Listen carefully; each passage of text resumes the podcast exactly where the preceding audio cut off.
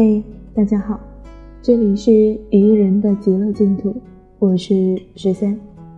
今天要给大家分享的文章来自张小涵，名字叫做《这部电影把你青春里无法言说的委屈都讲出来了》。芳华终于要来了。比较幸运的是，之前我得到提前看片的机会。十月我就发了一条微博，说《芳华》绝对是华语片里今年最值得期待的一部。好在终于在二零一七年的末尾，它重新回来了。讲实话，在点映之前，我对《芳华》并不抱期待，因为距离我生活的年代有点远。一个每次被选上舞蹈队，只要跳一下，立刻会因为手脚不协调被刷下来的少女，得怀着多大的怨念去看？上世纪七八十年代发生在文工团的故事，万万没想到开场画面就抓住我了，和你们想象的那种又红又专、只有样板戏的文工团一点也不一样。开场的那一场舞里，女孩脸上带着这个时代久逢的健康，肢体都是只属于少女的圆柱形，脸颊绯红，腰背挺直。最厉害的是穿的那身连身功夫，就是现在最流行的冷淡款。画面并不是所有人想象的浓墨重彩，而是克制的干净好看。用通俗易懂的话来讲，就是滤镜终于选对了。我心里感慨了一下，一定是内心非常喜欢文工团的人才能拍出来的吧。事实也是这样的。导演冯小刚、编剧严歌苓都有文工团的背景，所以这部电影里太多精致细腻的画面之下，却有饱满如洪水的记忆涌来。不知道其他人，反正我看的时候是默默哭了好几次。其中一段，小平写信给爸爸，念白真的太棒了，不是任何一种你在国产电影里装腔作势的“爸爸”，我最近。不不错那种，也不是故意生化的，把俺回来了，就是委委屈屈的，怀着很多心事没有办法讲的，忍着泪水故意开心的，平平淡淡的一封信。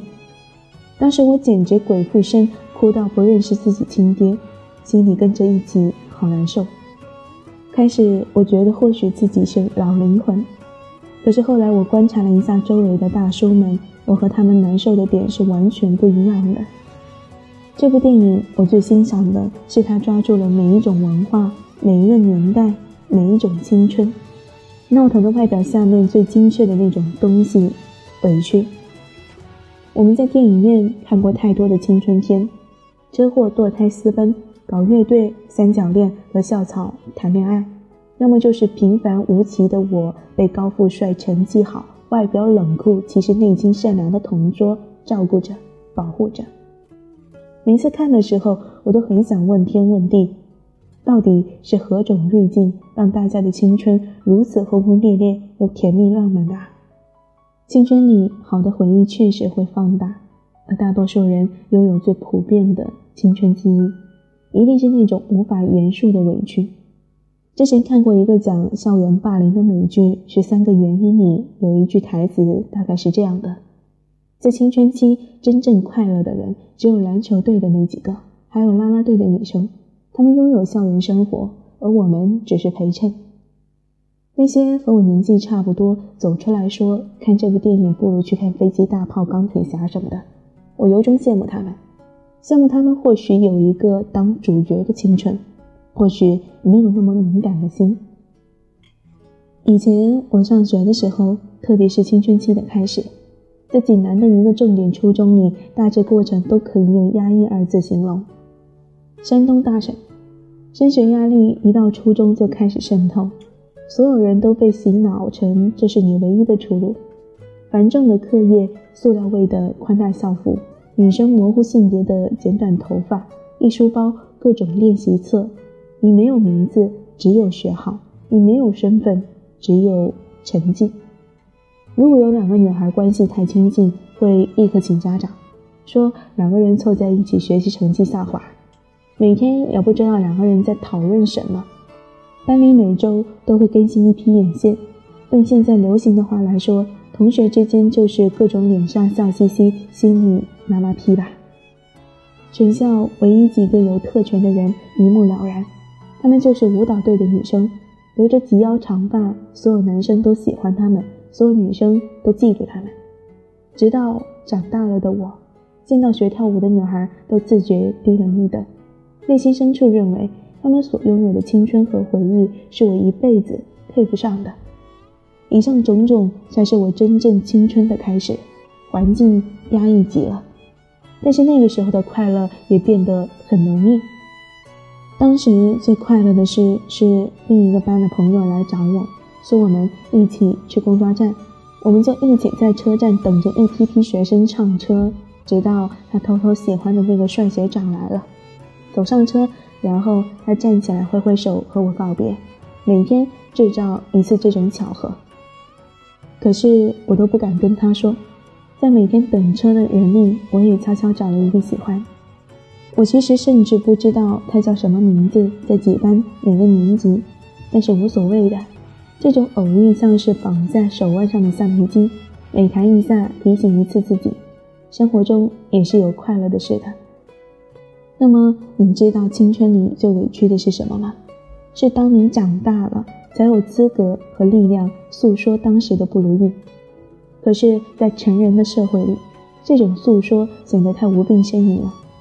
所以啊，长大的人们编出了车祸、堕胎，编出了温柔的同桌、热血的同学。芳华不是这样的，在一个压抑的大时代背景下，在一个封闭的环境中。多微小的感情都成了诗歌一样的真爱，多微小的伤害都成了生存的天敌。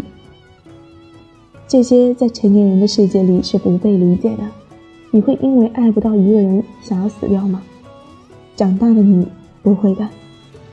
我很爱一个镜头，黄轩靠在吉普车边，看着自己的胳膊，希望血能流光，然后自己的名字写在赞歌里。在文工团的丁丁要迫不得已一遍遍喊他的名字，你会因为想要去照相馆拍一张穿军装的照片，等不及军装发下来的时候，偷穿室友的跑出去吗？长大的你不会的。电影里小平就是从这件事开始被人排挤，只有青春期里的你会的。你太想长大了，你会把自己最珍贵、最值钱的东西给一个甚至都不知道你喜欢他的家伙救急吗？长大的你不会的，就算结婚买房，谁家多出一点少出一点，彩礼就是八万、十八万还是二十八万，扯清楚才能结婚。惠子喜欢的陈灿骑着自行车出门闲晃被撞了，惠子先是在排练的时候就急着跑出去，一看其实就是甩掉了门牙。医生说那没办法吹小号了，除非得有个金托固定一下。惠子连门都没进，又跑回宿舍，把放在饼干盒子里、最里面拿着小布包、小心翼翼包起来的金项链，几乎是类似于现在嫁妆的东西了吧？再跑去给陈灿：“你去做个金牙吧。”陈灿说：“我不要。”惠子就说：“我不想你离开文工团，我想听你吹小号。”以上所有在长大的我们眼里都算个屁。青春就是所有小事都是天大的事儿，长大就是回头一看青春，那些都不算事儿。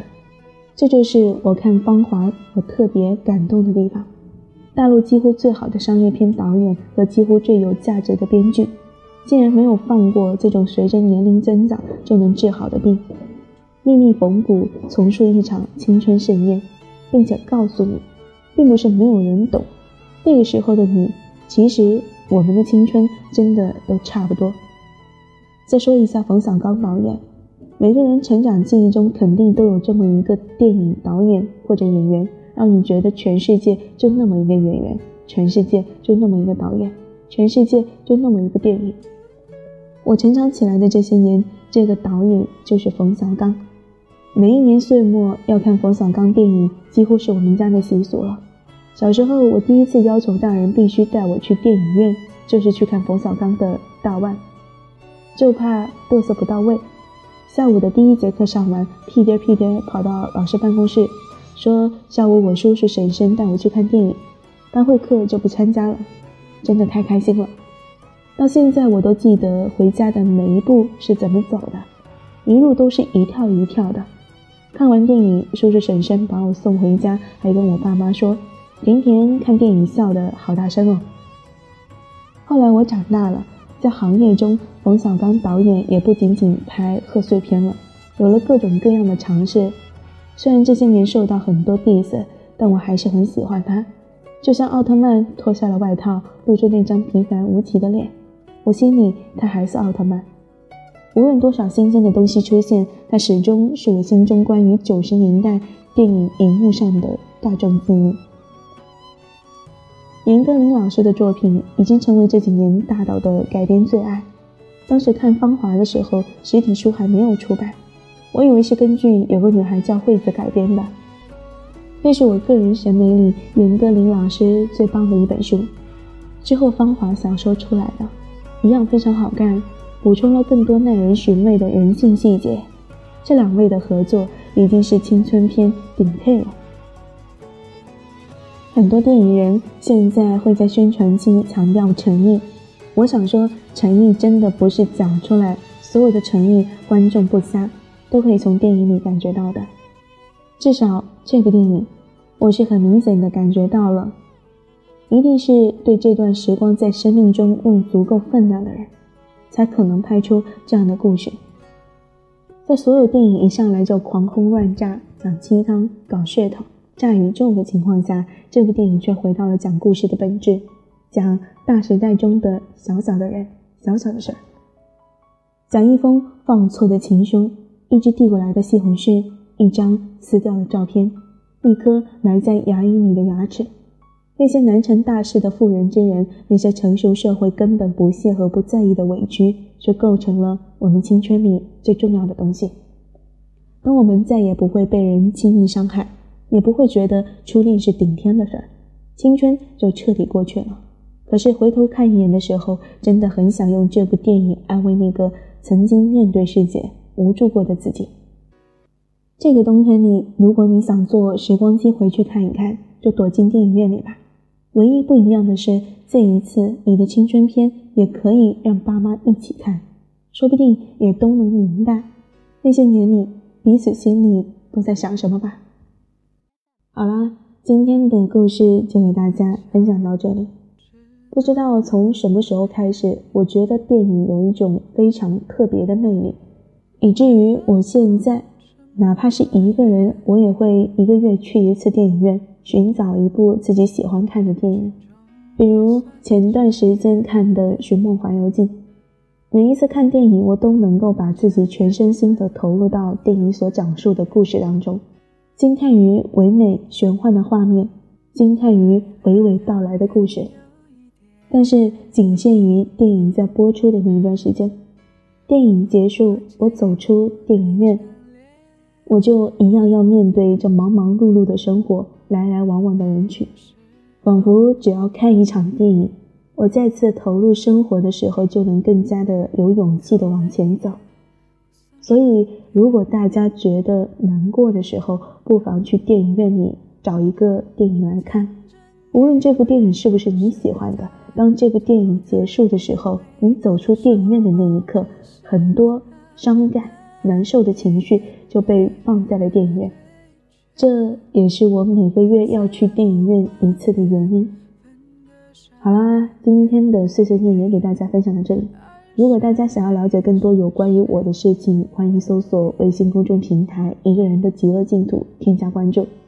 最后，感谢大家的收听，我们下期再见。